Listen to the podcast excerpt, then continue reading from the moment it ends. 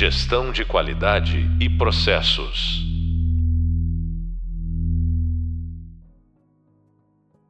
Olá, bem-vindos ao podcast da disciplina Lean e Melhoria Contínua de Processos.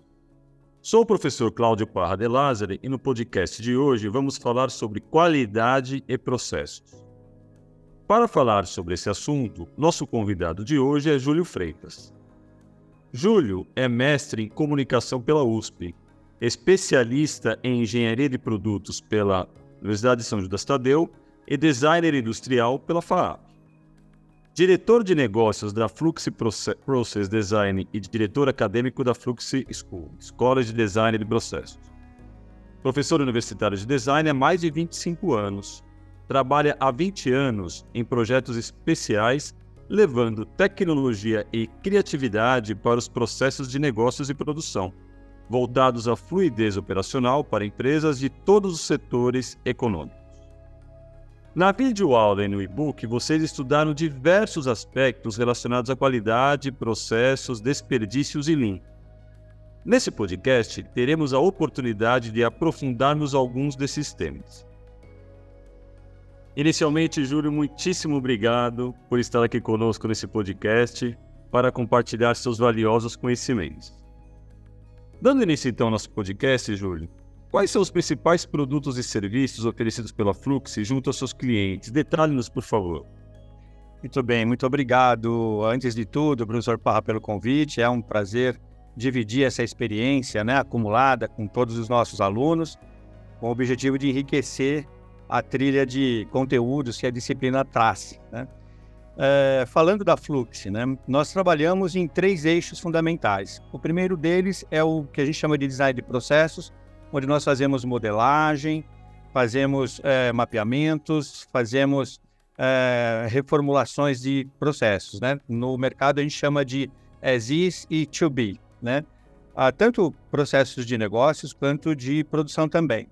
Ah, esse é o primeiro eixo. O segundo eixo de atuação da Flux é o eixo de automação de processos.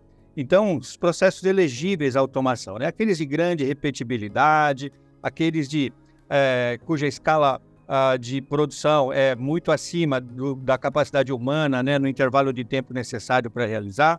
E tem dois tipos fundamentais de automação de processos. Um deles é por RPA, que são os robozinhos, né? É, que simulam a ação humana na tela do computador, como se tivesse um ser humano mexendo no mouse, e os um, workflows, que são as automações de fluxos de trabalho é, realizadas na, na suíte 365 da Microsoft. Uma terceira que são os APIs, pouco uh, utilizados no nosso, entre os nossos clientes, mas também está disponível. E o último eixo de atuação da Flux é o eixo de governança de processos. Né? Então, a Flux desenvolveu um ambiente digital para que os processos sejam todos armazenados, todos os responsáveis eh, estejam apontados, eh, datas de revisão de processo, enfim, toda aquela governança mesmo dos processos que, se não tiver, pode ficar coisa desatualizada, processo sem documentação, né? Então são esses os três eixos que a gente atua, viu, professor? Muito bom. E como que a Flux ela entende qualidade? Qualidade é um termo que nós citamos e detalhamos bastante ao longo da disciplina, queria que você abordasse para nós aqui o conceito, né? Como que a Flux entende qualidade, como que ela trabalha a qualidade junto aos seus clientes, por favor. Perfeito. Na, na Flux, qualidade é sinônimo de detalhes, né? Nós entendemos que cada detalhe importa, todo detalhe importa, né? Então você tem a premissa inicial daquilo que deve ser executado e como deve ser executado. Todo o processo foi antes pensado, foi antes planejado, pelo menos deveria ser, né? Quando não é, a gente vai lá e conserta. Mas a, a premissa, então, é, uma vez definida a maneira adequada, é, ideal de realização da operação, todo detalhe necessário e suficiente para que aquela operação seja realizada é, importa e é isso que a gente define como qualidade. E que vai esbarrar desde os recursos, meios hábeis tecnológicos para a realização da tarefa, quanto capacitação e treinamento também. Né? Então, qualidade para nós é sinônimo de detalhes. Perfeito. E, e essa questão do detalhe, do, do, cuidado né, quanto à qualidade, ela, ela envolve necessariamente os stakeholders, né? Todos aqueles agentes que participam dos processos, que interagem, né? na, na, na cadeia né, de, de valor do negócio, etc. Fala um pouquinho para a gente, Júlio, da questão dos, dos stakeholders, né? Principais que eu gostaria de citar e a relevância e a fundamental importância deles do ponto de vista da qualidade dos processos, por favor.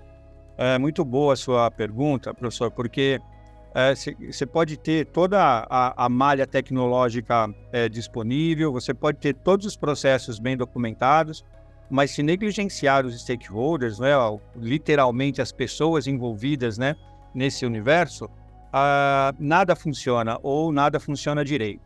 Então, é, a gente entende é, como, como stakeholder é, as pessoas, quando você fala de processos primários, diretamente relacionadas à produção dos processos que entregam o que a empresa ou a companhia promete. Né?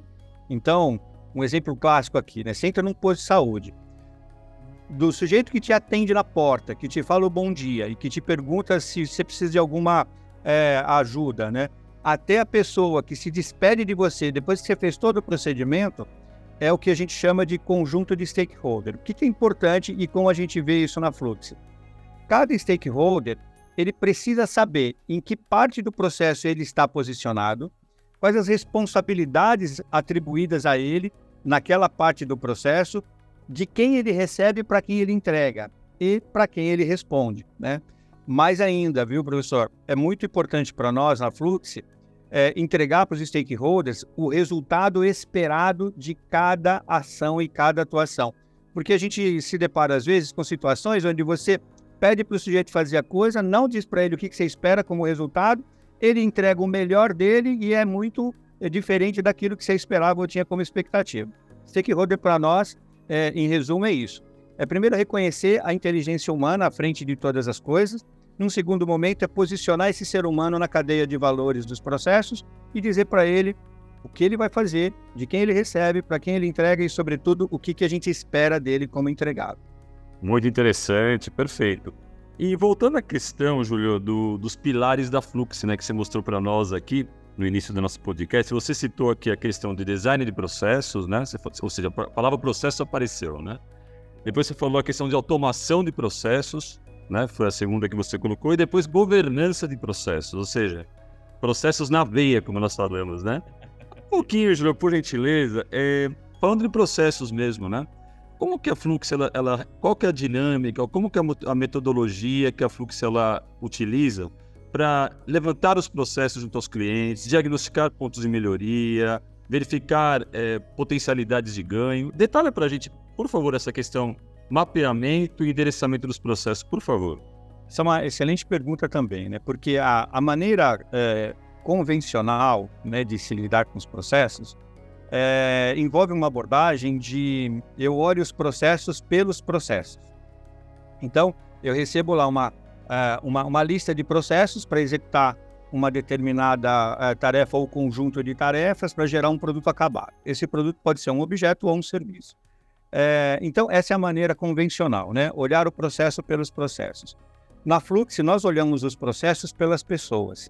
É, nós entendemos que um pouco, um passo atrás ou um passo antes da coisa ser realizada, existe a coisa intencionalmente, não é declarada é, e, e, modelada por um ser humano. É, então, a gente não chega nas pessoas perguntando o que você faz nas atividades de captação de processos. A gente chega nas pessoas perguntando por que você faz. Porque muitas vezes o sujeito pode até dizer o que ele faz, mas se ele não entender por que ele faz, ele não tem pleno domínio e autonomia sobre a atividade de processo que ele executa. Né? Então, a, a, a maneira, a abordagem metodológica que a Flux utiliza é, ao contrário de, primeiro, fazer um mapeamento de uma rede de processos, eu preciso fazer um mapeamento dos stakeholders envolvidos na execução daqueles processos. Aí eu vou em é, um por um, ou se for uma organização com 3, 5 mil funcionários, a gente estabelece um coeficiente de amostragem e a gente vai nessas amostragens entendendo por que, que as pessoas fazem o que fazem. É, uma vez que tudo está estabelecido, os porquês, a compreensão, a autonomia, o domínio, a gente aí sim, nós vamos avançar para as tecnologias necessárias para que elas executem as tarefas. Às vezes é um conjunto de sistemas, às vezes um conjunto de ferramentas, né? Então, ó, pessoas, atividade, meios hábeis. No final, a gente faz o cruzamento disso tudo. com o cruzamento disso tudo é que nós declaramos um coeficiente de fluidez. Então, às vezes, esse coeficiente de fluidez está prejudicado porque eu sei por que, que eu faço, sei o que tem que fazer, mas não tenho o meio hábil disponível. Né? Então, eu entrego o que dá. Né? Ou então, eu tenho meu hábil disponível, eu sei por que fazer, mas não fui treinado naqueles meios hábeis para fazer do jeito que deveria ser feito. Né? Então, eu também tenho fluidez prejudicada. Essa é a nossa abordagem. Uh, não sei se daria para chamar de metodologia, mas fica bacana se a gente olhar assim também. Né? Que maravilha. Parabéns, muito legal.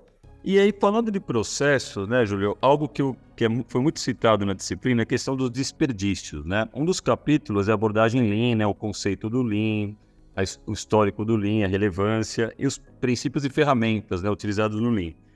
Fala para a gente um pouquinho, é, se você puder conceitu é, conceituar ou é, definir a questão dos desperdícios, tá? O que, que a, como que a Flux ela entende desperdício, exemplos de desperdícios, e se você se você puder detalhar ou mostrar alguns exemplos, né? Hum. De, não necessariamente citando o nome do cliente, mas alguns cases aí que você tenha, que a Flux tenha identificado desperdícios é, em algum ou alguns pontos de processo e como que esses desperdícios foram combatidos com ações reais e práticas é, sugeridas ou implementadas pela Flux, por favor. Perfeito, tenho sim. Esse é um tema é, que particularmente me, me interessa muito, né? Porque é, a gente não está mais numa fase da, da, nossa história, né, como humanidade, onde a gente pode se dar o luxo de desperdiçar, né? E então, é, via de regra, a gente aprende que desperdício é, sobra indevida ou inadequada de materiais, né? Matéria-prima mal utilizada, mal processada, é, ou então de agentes tangíveis, né? olha, está desperdiçando água, olha, está desperdiçando material, olha, está desperdiçando é, insumos né, de um processo de fabricação. Mas na Flux a gente olha para as coisas, os desperdícios ou potenciais desperdícios intangíveis também. Então a gente já se deparou ao longo da nossa história com desperdício de tempo, com desperdício de conhecimento, com desperdício de operações. Então, às vezes, você tem um processo que você poderia realizar ele em quatro operações, mas está fazendo em 12 né? Porque alguém em algum momento lá atrás achou que seria importante passar por outros setores também. Só que aí hoje aqueles outros setores já não contribuem mais, mas como estava posto assim, passa por lá. Então, os desperdícios nós classificamos na Flux como tangíveis e intangíveis. Né? É, os, os, desperdícios tangíveis e intangíveis são ah, claramente mapeáveis também. É, vou trazer aqui um case, né, como você mencionou, que pode tornar isso bem tangível mesmo, bem compreensível, facilmente compreensível. Nós tivemos um cliente que ele, ele trabalha com produção de estufas é, para salgadinhos, né, no, nos bares e tudo mais. Então ele é um grande fornecedor, fornece o Brasil todo, e, portanto, ele consome muita, muito ácido inoxidável, né, porque essas estufas são de ácido inoxidável, consomem muita resistência, porque elas precisam né, aquecer a, a, a, estufa, mas ele também consome muita embalagem, né, porque cada estufa tem uma embalagem. É, e a gente percebeu que o desperdício é, de uma inteligência que é intangível gerou desperdício de objetos tangíveis mesmo que resultou em prejuízo. E a história foi mais ou menos assim. O setor de compras que costumeiramente compra embalagens de papelão, viu numa oportunidade de mercado junto ao fornecedor uma possibilidade de economia de 18, 20%, sabe? O cara fez uma promoção lá e falou: "Estou vendendo aqui as embalagens de 20% mais barato". O cara de compras viu isso e falou: "Perfeito, vou abastecer a fábrica aqui para o ano todo", né? Ah, o ERP né, os, os sistemas de gestão da informação, é, ele, ele precisa alimentar com informações todas as áreas, inclusive a área de compras, né? Para saber se já tem aquilo, aquele material em estoque, quanto tem, quando estava prevista a próxima compra. Bom, uh, o comprador, né, na, na, na euforia de fazer uma economia, não entrou no ERP, não viu que a área no estoque destinado àquelas embalagens já estava toda ocupada, comprou alguns milhares de caixas. As caixas chegaram. Quando chegou, não tinha lugar para guardar. Aí guardou fora do galpão. Daí choveu, professor. Nossa. papelão, né? Então, é, perdeu, porque a água né, destruiu o papelão e, e tudo aquilo que teria sido uma economia virou um prejuízo. Então, a gente tem aí desperdício do investimento no ERP, porque, embora a informação tivesse lá, a cultura interna não estava trabalhado o suficiente para que antes de uma decisão dessa fosse consultar o sistema né, para buscar informação. Desperdício, obviamente, de espaço, porque se você ocupa o espaço externo com essas embalagens, porque não coube no interior, é, alguém vai ficar sem espaço lá fora quando precisasse usar. E desperdício de dinheiro depois, quando você tem o prejuízo todo danado. Então, é assim, desperdício é para nós, e para fechar né, a, a resposta, desperdício na Flux é um dos maiores ofensores de fluidez. Né? Não é porque teve esse prejuízo, esse desperdício, que a fábrica vai parar. A fábrica continua, está lá até hoje. Mas por aquele período, a fluidez né, de vários fluxos, né, até o fluxo de dinheiro, sofreu um abalo né, por conta daquela ação. Então, desperdício, seja de matéria-prima, seja de uh, retrabalho, né? seja de tempo, seja de inteligência, porque às vezes você está com um profissional extremamente capacitado numa área, mas ele está alocado em outra, então você está desperdiçando inteligência. Para nós é um dos pontos fundamentais de análise quando a gente entra numa empresa para fazer esse rearranjo né, no, no índice geral de fluidez da companhia. Interessante, você citou esse, nesse exemplo teu, né, de desperdício de embalagem, a questão do setor de compras, né? Você até citou, o comprador se, né, se, se entusiasmou e adquiriu várias embalagens, faltou espaço, depois houve a intempérie, choveu, perdeu, perdeu, perdeu a embalagem, etc. Eu queria até, pegando esse ganchinho, fazer uma questão relacionada aos fornecedores, que co constituem um dos stakeholders aí, né, da, da, das, das partes integrantes, é um dos elementos integrantes que compõem o negócio, né? Como que a Flux entende, né, que sejam, quais são os critérios que a Flux entende importantes que devem ser considerados na seleção dos fornecedores? E aí, pegando um gancho nessa questão, como que a Flux mesmo seleciona os seus fornecedores e como que ela recomenda que seus clientes o façam também, Júlio, por favor. Fornecedor também é um, é um tema bastante importante. Né? No fundo, todos os temas são importantes, né? mas é que Sim. quando eles olhados isoladamente, você fala, nossa, isso aqui realmente é fundamental, e é mesmo. Né? O, o, o, que é um fornecedor? Né? Fornecedor é uma parte daquilo que você não tem, mas precisa ter para entregar o que você promete. Em tese, fornecedor é isso. Né? Um pouco diferente de parceiro. Parceiro ele tem interesse no seu crescimento, na sua prosperidade, porque ele prospera junto. Fornecedor de lâmpada, por exemplo, é o cara que está lá na esquina, queimou sua lâmpada, você vai e compra. Se você estiver disposto a pagar o preço que ele pediu, ok, se não, vem outro e compra. Então, o fornecedor, pela própria natureza do termo, ele, ele é menos compromissado com o seu negócio, mas ele é mais compromissado com os fornecedores dele, né? Por exemplo. E aí tem alguns tipos de fornecedor. Você tem fornecedor de insumo, tem fornecedor de matéria-prima, tem fornecedor de conhecimento, né? Uma das coisas que a gente faz na Flux é, dependendo da natureza do projeto, a gente monta uma squad de profissionais é, que vão trazer as boas práticas de mercado em áreas que a gente não tem domínio interno. Então, ele é um fornecedor de conhecimento. Independente da natureza desse fornecedor, professor Parra, seja de matéria-prima, seja de insumo ou de, de conhecimento, há necessidade de se estabelecer critérios de homologação do fornecedor. Não se deve, nós indicamos, praticamos isso e indicamos isso para os nossos clientes, não se deve trazer uma pessoa ou empresa ou organização como fornecedor sem antes passar por um processo de homologação. E o exemplo é muito claro, sabe? Se você se declara para o mercado como uma empresa sustentável, né? mas na sua cadeia de fornecedores tem um cara que está jogando produto químico no rio, ele fere, macula a cadeia inteira. E aí você não pode se declarar como sustentável. Né? Então, uh, nós temos sim um critério bem estabelecido né, para homologar esses fornecedores.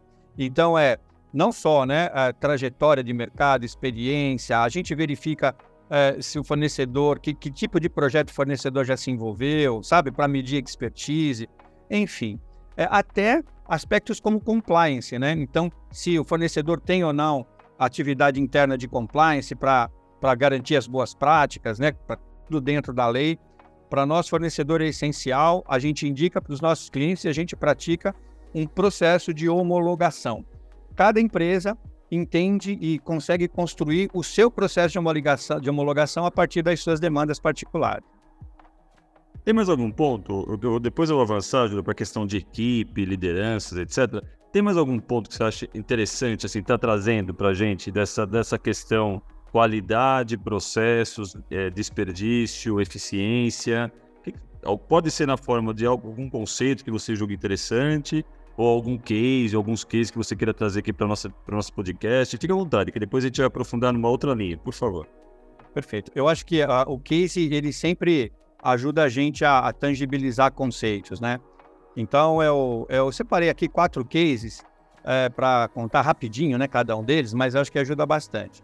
Em áreas onde os processos eles são menos percebidos, embora muito praticados, né? Porque normalmente quando a gente fala processo, a gente está pensando em transformação de matéria-prima em produto acabado, né? A gente pensa na indústria de transformação. Mas a gente está num mundo quase que totalmente digitalizado, né? Então, e, e, tem sido a área onde a, a Flux tem olhado e trabalhado bastante nos últimos anos. O primeiro case foi uma, o lançamento de uma conta digital. Então, tem muitas fintechs aparecendo né, de todo quanto é canto, é, figurando como bancos, e aí nós fomos contratados para modelar a conta digital. E aí, não, não é só as is, né? Porque você modela, você, você vai lá e faz um mapeamento de um pouco de processo que a empresa já tem, mas você tem que modelar atendendo não só boas práticas, mas legislação, sabe? Critérios de Banco Central, para poder é, é, estabelecer toda, todo o ecossistema de processos para que uma conta digital consiga ser é, reconhecida pelo Banco Central. Né? Esse foi um projeto de quase dois anos e meio, perto de três anos, de projeto. Nesse momento, nós estamos na fase de implantação disso. Então, a implantação parece que é um novo projeto, né? Porque na implantação é que aparecem os, uh, gente brinca internamente os perreios, né? É, e, e é, é, uma área onde os processos, eles quase são o, core de tudo, sabe? Porque se der errado, você está mexendo com o dinheiro dos outros, né? Quando você fala de uma conta digital. O segundo case, professor, foi uma análise de cenários de teletrabalho. É, isso foi bem durante né, a, a, o período que, que uma boa parte da, da força trabalhadora do Brasil, do mundo, né, precisou ficar em casa. E, mas a, a companhia que nos contratou, eles tinham 11 mil é, colaboradores e eles queriam saber é, desses 11 mil é, eles poderiam deixar em casa. Então nós criamos um processo de análise e avaliação de vários critérios, onde o gestor ele, ele selecionava lá, bom, se eu quiser que o povo que trabalha, que mora mais distante, é, fique em casa, Aí ele eh, selecionava esse item. Aí o nosso, o nosso sistema mostrava para ele: olha, você selecionando isso, você pode ter benefícios em tais e tais itens, mas você pode ter, uh, por exemplo, conflito trabalhista, você pode ter. E aí uh, o sistema deu para o gestor o poder de decisão a partir do, que, do impacto da escolha dele né, na análise do cenário para o teletrabalho. Uh, ter uma ideia, optou-se por manter em casa quem morava é, mais próximo da organização, porque as condições tecnológicas de internet do mais próximo eram melhores de quem morava mais distante, né? E aí, se você não tem um trabalho desse, fala, não, quem mora mais longe fica em casa. Sim, mas não, não vai conseguir trabalhar porque lá não tem internet, por exemplo, assim, né? Exagerando um pouquinho. O, o, o quarto é, que são as automações de processos, né? Então, um, um, projeto que eu gosto bastante é uma automação de auditoria interna de 5S. Todas as organizações das indústrias né, que têm o 5S implementado, eles têm um calendário extenso, anual, de auditoria interna, né? E depois de tratativas, e depois de responsabilização, né? Uma série de coisas, inclusive captação de imagem. E nós desenvolvemos vários sistemas de automação para uh, empresas uh, fazerem essas auditorias internas mais ativas, né? Então, não é o, o, profissional que tem que ir no calendário saber se ele tem que fazer auditoria ou não na, na linha X. É a, o sistema que fala para ele, viu, amanhã ou na semana que vem você tem auditoria em tais e tais linhas, né? E muitos outros benefícios. E por fim, governança mesmo, né? Esse é um caso importante, a gente aplicou ele numa instituição de ensino, Todos os processos, a partir daí, eles têm um responsável designado, todos os processos têm lá o seu calendário de validação ou revalidação, é, todos os processos têm, por exemplo, uma, uma identificação, um ID, né, para ter rastreabilidade. para você saber onde é que o processo está, né? Como olhar naqueles mapas do metrô que você sabe onde está a composição está em qual plataforma, né? Ou qual estação. É, são quatro casos que são um, um pouco distantes do lugar comum, né? Do universo dos processos, mas eles estão muito mais próximos da gente do que a gente imagina, sabe? Belíssimos cases, hein, Júlio? Parabéns aí pelo trabalho da Flux aí, no sucesso desses inúmeros cases que vocês têm aí, exemplificado nesses quatro que você trouxe pra gente. Pegando um gancho nessa questão desses cases, Júlio, você poderia assim, citar para nós aqui, você falou de um, de, um, de, uma, de um projeto relacionado à conta digital, outro relacionado à análise de cenários de teletrabalho, não é isso? Outro de automação e outro de governança. Você poderia estar indicando para cada um desses quatro alguns indicadores que vocês utilizaram? Pelo menos um de cada, para saber o que, que vocês buscaram de performance, de resultado prático em cada um desses quatro projetos, por favor. Por exemplo, é, vamos, vamos começar pelo de conta, é, conta digital, né? É, o indicador que foi fundamental, o KPI fundamental, era o, o indicador de tentativas de abertura de contas pelos aplicativos. Então, o, o, indicador de tentativa de abertura de conta pelo aplicativo, ele trouxe é, respostas como eficiência do aplicativo como um todo, né? Então, você vai abrir a conta pelo celular. Ele trouxe qual, em qual fase da abertura de conta o aplicativo estava travando, né? Então, o cara não conseguia avançar. É, ele trouxe informações como qual região é, do país mais se demonstrou favorável a abrir conta naquela, naquela organização, né? Então, são indicadores de comportamento é, de interesse e indicadores de eficiência tecnológica. Isso foi no primeiro case, né? O segundo case, que foi o de análise de cenários, nossa, aí muitos indicadores, né? O primeiro deles é o indicador mesmo de, de sustentação uh, de sinal de internet nas diferentes regiões da população funcionária da organização. Depois, a predominância né, e predisposição é, é, por região também de pessoas que se declararam é, querer né, ficar trabalhando em casa. Né? Então, tinha região que é, ela era mais receptiva ao teletrabalho por manifestação espontânea do que é, outras regiões. Né? É, também um indicador que saiu desse projeto foi o turnover, né? É, a partir daquele momento, quantas pessoas mudaram de atividade, mudaram de é, profissão, mudaram de emprego. Que a gente acha que turnover é só emprego, né? Às vezes não. O cara, ele, ele dentro da mesma organização, ele muda de atividade, né? Então, você tem um, uma... São indicadores que ajudam nisso também. No caso dos R, do, dos, da automação lá do 5S, aí são indicadores é, múltiplos, né? Então, desde o é, por que, que eu tenho que trocar tanto paquímetro assim na organização, né? É, é uma determinada linha uh, de, de, produção quando eu tenho uh, retrabalhos num, uma, muito acima do aceitável e do estabelecido pelo planejamento, e aí é um problema de organização pessoal dos funcionários, né, colaboradores da própria linha. O 5S ele indica isso, né? Então, sabe, toda semana o cara vai lá no almoxarifado de ferramentas e instrumentação e pede um paquímetro novo. Ou então dá uma não conformidade de precisão no micrômetro. Então, é, isso é, ó, tá caindo, né? Não está armazenando adequadamente, um monte de coisa. Esses indicadores ajudam muito.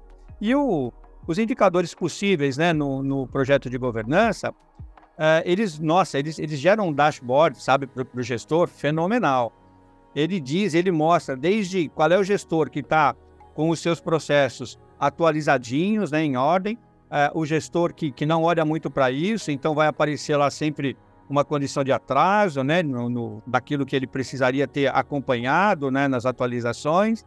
É, ele mostra processos que são pouco utilizados em determinados períodos. A gente até brinca, o processo que você não usa seis meses, está na hora de olhar para ele no mínimo, né, é, para não dizer que ele não é necessário mais, né. Então, em cada um dos projetos, você tem uma família possível, que não é pequena, né, de indicadores e que vão alimentar o poder de gestão mesmo, né? Gestão da qualidade é, aliada à gestão da produção. Deixa ler uma dúvida, né? E a questão das metas, hein? Você falou aqui uma série de indicadores de, né, de, de, eh, de KPIs aí para cada um dos processos, para cada um dos projetos, melhor dizendo. E as definições de metas, como que isso ocorre junto ao cliente, né? Porque esse é um ponto muitas vezes de conflito, né? Ah, do ponto de vista da alta administração em relação às pessoas que vão, operar os processos, como que você sugere que se sejam definidas as metas, ou seja, os objetivos a serem atingidos para cada um dos indicadores, Júlio, por favor? Isso é uma coisa interessante, né? Porque é, a minha geração, por exemplo, cresceu entendendo como meta como algo determinado e imutável, né?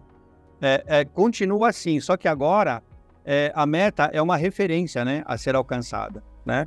E uh, indicadores eles vão mostrando ao longo, né, do, do, do tempo em que você inicia um conjunto de, de atividades até o tempo determinado para o cumprimento daquela meta, os indicadores, o papel fundamental deles é você pode se manter nessa rota ou você deve fazer uma correção de rota. Né? É, é interessante isso, porque quando você gera, você tem lá, as metas elas são fundamentais. Eu entendo que gestão da qualidade, gestão de processos ou por processo sem meta, é você ficar navegando no escuro, sabe? Em mar aberto, né? No escuro. Então a meta ela é o seu farol, né? Sinalizador. Agora, de onde você está até onde a meta está, nesse percurso, quem vai te ajudar são os indicadores. Então, se o conjunto de indicadores está dizendo, ó, oh, esse caminho é o caminho que vai realmente te levar a essa meta, se mantém naquela rota. Está mostrando que não, não vai dar, né? Você está se distanciando, muda a, a maneira, e aí sim vem a nossa sugestão de alteração, a maneira como você está realizando as coisas, que os indicadores vão mexer e eles vão, vão te devolver para a meta, né? Perfeito. E aí vamos falar um pouquinho das equipes de projeto, né, Julião? Porque para cada um desses projetos existe uma equipe, né? Que deve ser constituída para estar tá tocando esse projeto, para estar tá desenhando e implantando. Quais são os, os, cuidados requeridos na hora de nós montarmos as equipes de projetos de melhoria, Júlia? Por favor, fala um pouquinho da tua experiência. Se você puder trazer algumas situações que você vivenciou, seria interessante também, por favor. É isso também bastante importante, né?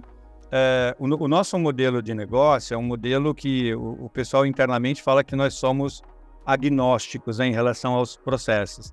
Porque a gente tem projetos em mineradora de calcário, é, em, é, fabricante de queijos, em bancos, né, e é, processadora de cartão de crédito. Então a gente olha para os processos em é, saúde. Agora, por exemplo, nós estamos mapeando todos os processos do SAMU, né?